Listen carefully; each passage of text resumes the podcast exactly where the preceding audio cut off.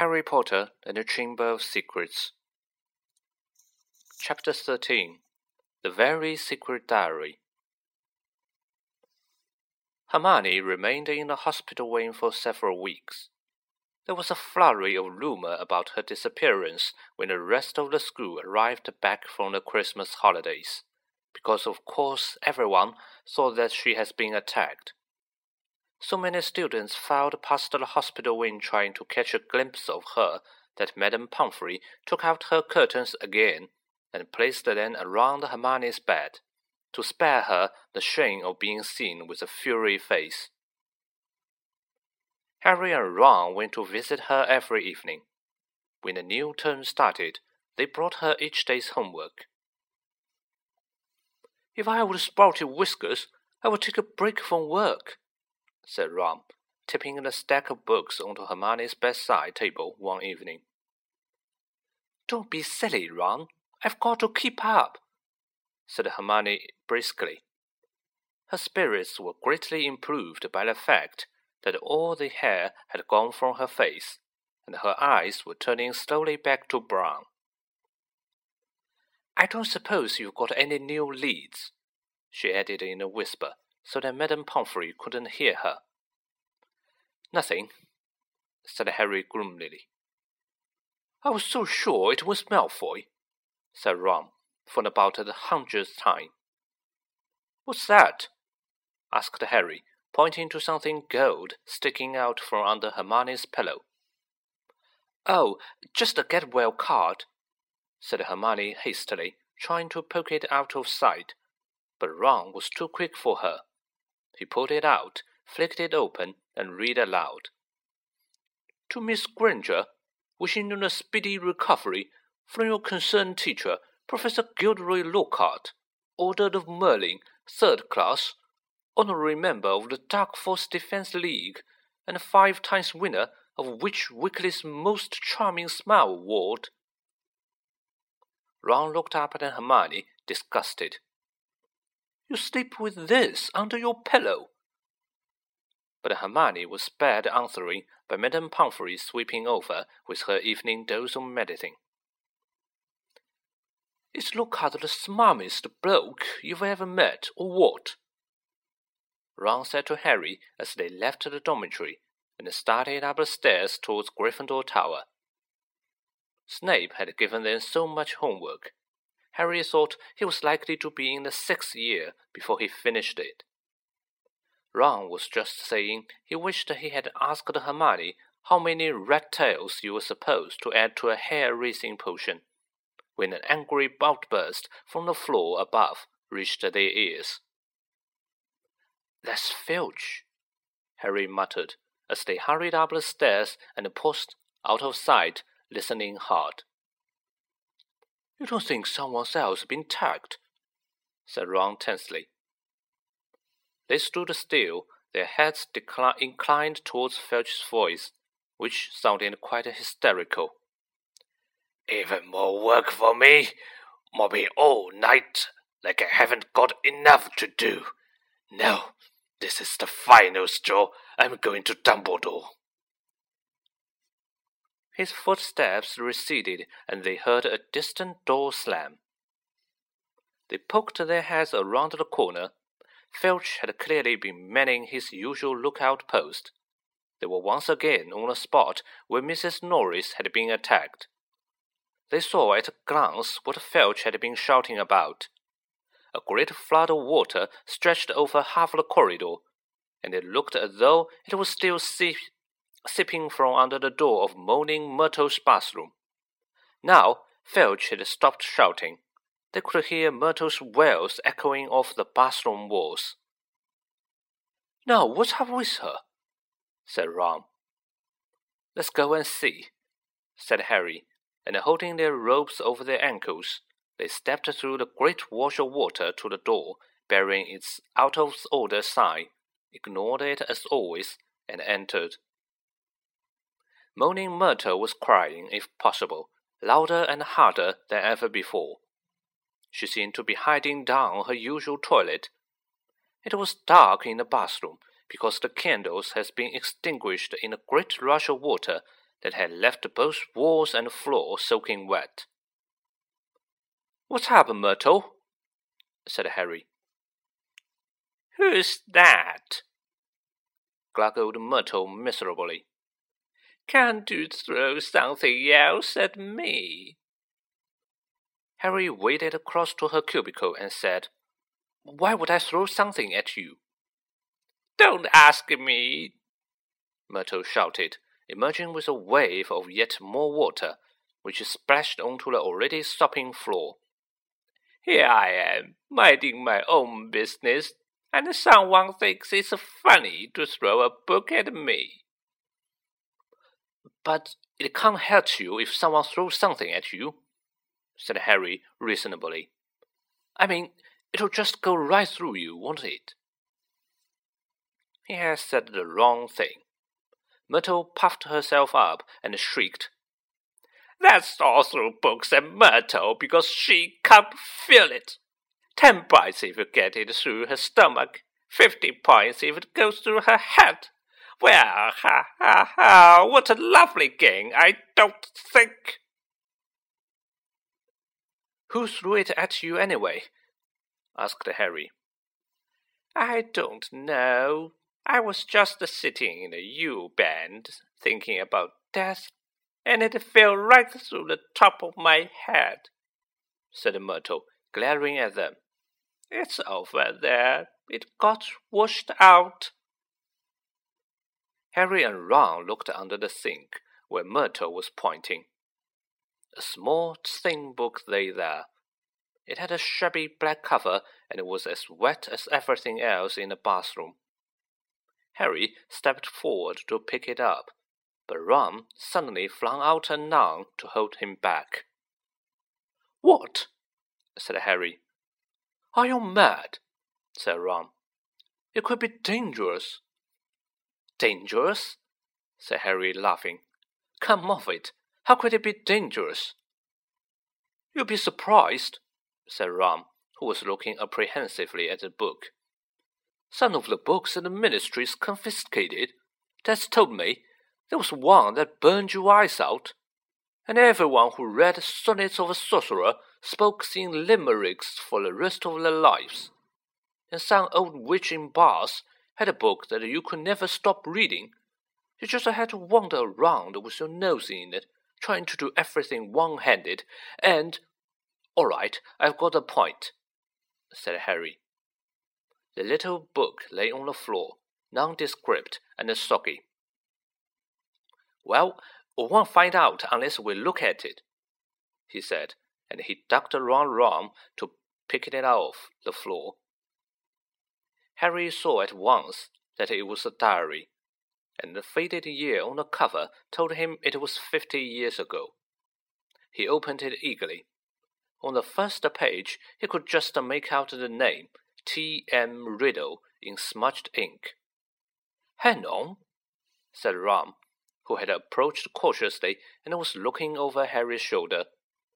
I know that name.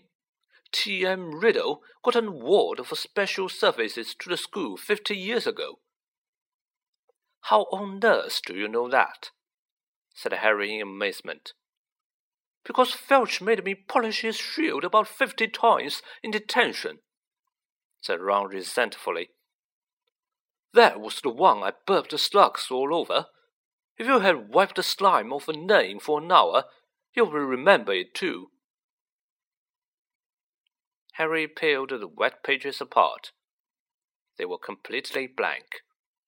There wasn't the faintest trace of writing on any of them, not even Auntie Mabel's birthday or dentist half past three.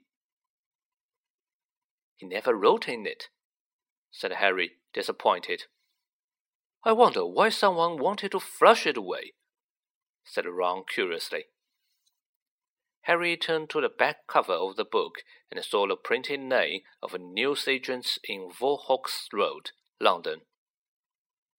He must have been Muggleborn, said Harry thoughtfully, to have bought a diary from Vauxhall Road. Well, it's not much use to you, said Ron. He dropped his voice. Fifty points if you can get it through Myrtle's nose. Harry, however, pocketed it. Hermione left. Hermione left the hospital wing, de-whiskered, tailless, and fur-free, at the beginning of the February. On her first evening back in Gryffindor Tower, Harry showed her T.M. Riddle's diary and told her the story of how they had found it. Oh, it might have written powers, said Hermione enthusiastically, taking the diary and looking at it closely. If it has, it's heading them very well, said Ron. Maybe it's shy. I don't know why you don't chuck it, Harry. I wish I knew why someone did try to chuck it, said Harry.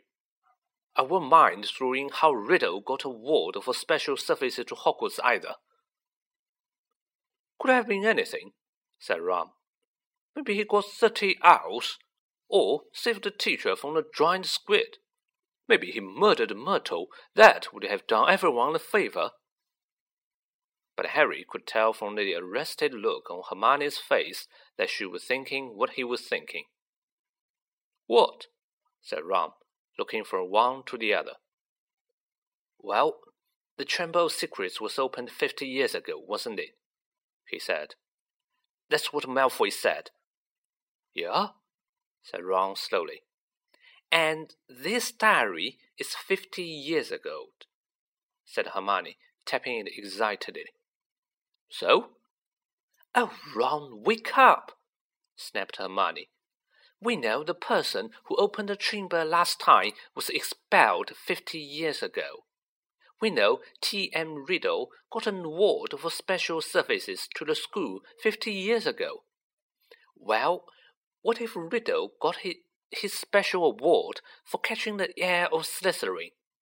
His diary would probably tell us everything where the chamber is and how to open it, and what sort of creature lives in it. The person who's behind the attacks this time won't want that lying around, would they? That's brilliant theory, Hermione, said Ron. With just one tiny little flaw, there's nothing written in his diary. But Hermione was pulling her wand out of her bags. It might be invisible ink, she whispered. She tapped the diary three times and said, Aparecium.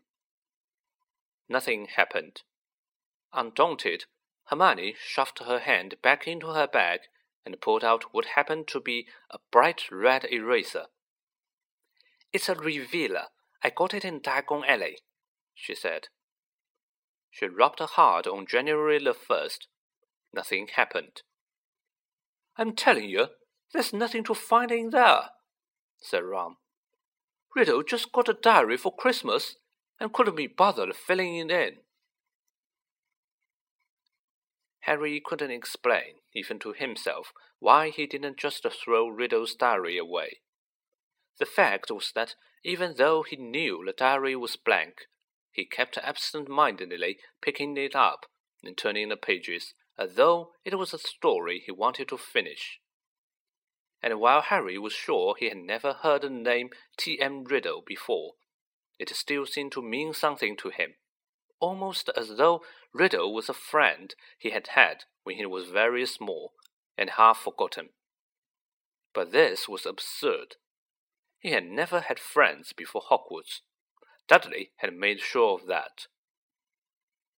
Nevertheless, Harry was determined to find out more about Riddle. So next day at break, he headed for the trophy room to examine Riddle's special ward, accompanied by an interested Hermione and a thoroughly unconvinced Ron, who told them he had seen enough of the trophy room to last him a lifetime. Riddle's burnished gold shield was tucked away in a corner cabinet. It didn't carry details of why it had been given to him. Christine too? Oh, it will be even bigger, and I would say still be polishing it, said Ron. However, they did find Riddle's name on an old medal for magical merit, and on a list of old head boys. He sounds like Percy, said Ron, wrinkling his nose in disgust. Prefect, head boy, probably top of every class. you see that like it's a bad thing, said Hermione in a slightly hurt voice. The sun had now begun to shine weakly on Hogwarts again. Inside the castle, the mood had grown more hopeful. There had been no more attacks since those on Justin and nearly headless Nick, and Madame Pomfrey was pleased to report that the Mandrakes were becoming moody and secretive, meaning that they were fast leaving childhood. The moment their ink clears up, they'll be ready for reporting again. Harry heard her telling Filch kindly one afternoon. And after that, it won't be long until we are cutting them up and stew them. You'll have Mrs. Norris back in no time. Perhaps the heir of Slytherin had lost his or her nerve, thought Harry. It must be getting riskier and riskier to open the Chamber of Secrets, with the school so alert and suspicious. Perhaps the monster, whatever it was, was even now settling itself down to hibernate for another fifty years. Ernie Macmillan of Hufflepuff didn't take this cheerful view. He was still convinced that Harry was the guilty one, that he had given himself away at a Dueling Club. Peeves wasn't helping matters. He kept popping up in the crowded corridors, singing, I'll protect you, Rutter, now with a dance routine to match. Gilderoy Lockhart seemed to think himself had made the attack stop. Harry overheard him telling Professor McGonagall so while the Gryffindors were lining up for transfiguration. I don't think there will be any more trouble, Minerva, he said, tapping his nose knowingly and winking. I think the chamber has been locked for good this time. Ah, the culprit must have known it was only a matter of time before I caught them. Rather sensible to stop now, before I came down hard on them. You know, what the school needs now is a morale booster. Wash away the memories of last term. I won't say any more just now, but I think I know just the thing. He tapped his nose again and strolled off. Lockhart's idea of a morale booster became clear at breakfast time on February the 14th. Harry hadn't had much sleep because of a late running Quidditch practice the night before, and he hurried down to the Great Hall slightly late. He thought for a moment that he had walked through the long doors. The walls were all covered with large, lurid pink flowers. Worse still, heart shaped confetti was falling from the pale blue ceiling. Harry went over to a Gryffindor table where Ron was sitting looking sickened, and Hermione seemed to have come over rather giggly. What's going on? Harry asked them, sitting down and wiping confetti off his bacon. Ron pointed to the teacher's table, apparently too disgusted to speak. Lockhart, wearing lurid pink robes to match the decorations, was waving for silence. The teachers on either side of him were looking stone faced. From where he sat, Harry could see a muscle going in Professor McGonagall's cheek. Snape looked as though someone had just fed him a large beaker of Skele-Gro. Happy Valentine's Day! Lockhart shouted. And may I thank the forty six people who have so far sent me cards. Yes, I have taken the liberty of arranging this little surprise for you all, and doesn't end here. Lockhart clapped his hands, and through the doors to the entrance hall marched dozens surly looking dwarfs. Not just any dwarfs, however. Lockhart had them all wearing golden wings and carrying harps. My friendly, card carrying cupids being the Lockhart. They will be roving around the school today delivering your valentines. And the fun doesn't stop here. I'm sure my colleagues will want to enter into the spirit of the occasion. Why not ask Professor Snape to show you how to whip up a love potion? And while you are at it, Professor Flitwick knows more about enchanting enchantments than any wizard I've ever met, the sly old dog. Professor Flitwick buried his face in his hands. Snape was looking as though the first person to ask him for a love potion would be forced fed poison. Please, Hermione, tell me you want one of the forty six, said Ron as they left the Great Hall for their first lesson. Hermione suddenly became very interested in searching her bag for her timetable and didn't answer. All day long, the dwarfs kept barging into their classes to deliver valentines, to the annoyance of the teachers.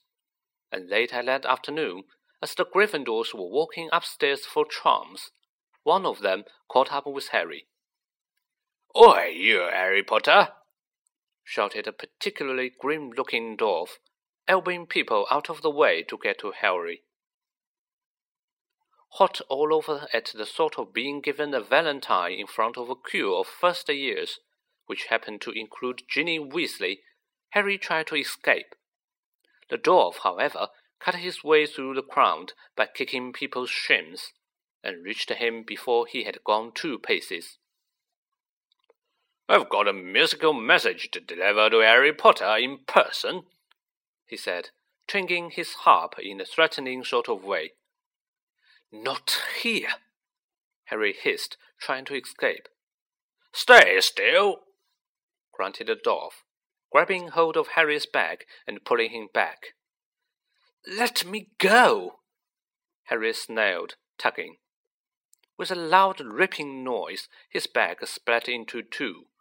His books, wand, parchment, and quill spilled onto the floor, and his ink bottle smashed over the lot. Harry scrambled around, trying to pick it all up before the dwarf started singing, causing something of a hold up in the corridor. What's going on here? came the cold, jollying voice of Draco Malfoy. Harry started stuffing everything feverishly into his ripped bag desperate to get away before Malfoy could hear his musical valentine. What's all this commotion? Said another familiar voice as Percy Weasley arrived. Losing his head, Harry tried to make a run for it, but the dwarf seized him around the knees and brought him crashing to the floor. Right, he said, sitting on Harry's ankles. Here is your singing valentine. His eyes are as green as a fresh pickled toad. His hair is as dark as a blackboard. I wish he was mine. He's really divine. The hero who conquers the Dark Lord. Harry could have given all the gold in Gringotts to evaporate on the spot.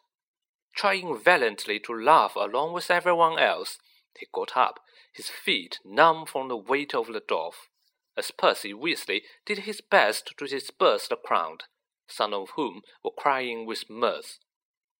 Off you go, off you go. The bell rang five minutes ago. Off to class now, he said, shooing some of the younger students away. And you, Malfoy. Harry, glancing over, saw Malfoy stoop and snatch up something. Leering, he showed it to Crabbe and Goyle, and Harry realized that he had gotten Riddle's diary. Give that back, said Harry quietly.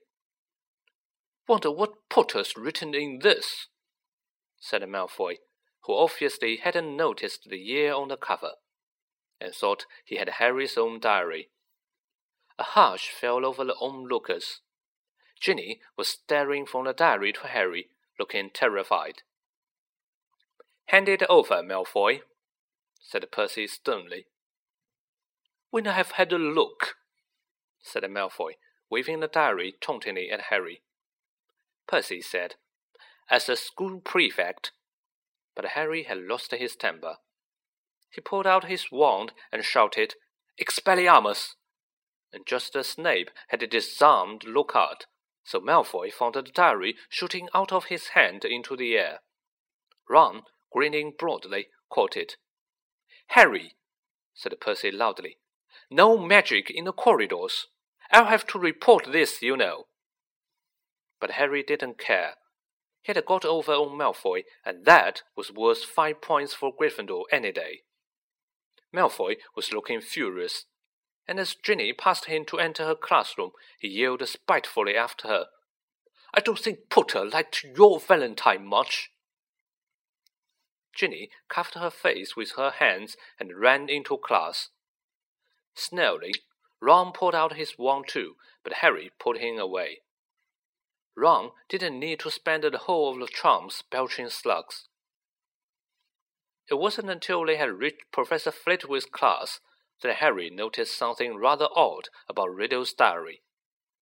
All his other books were drenched in scarlet ink. The diary, however, was as clean as it had been before the ink bottle had smashed all over it.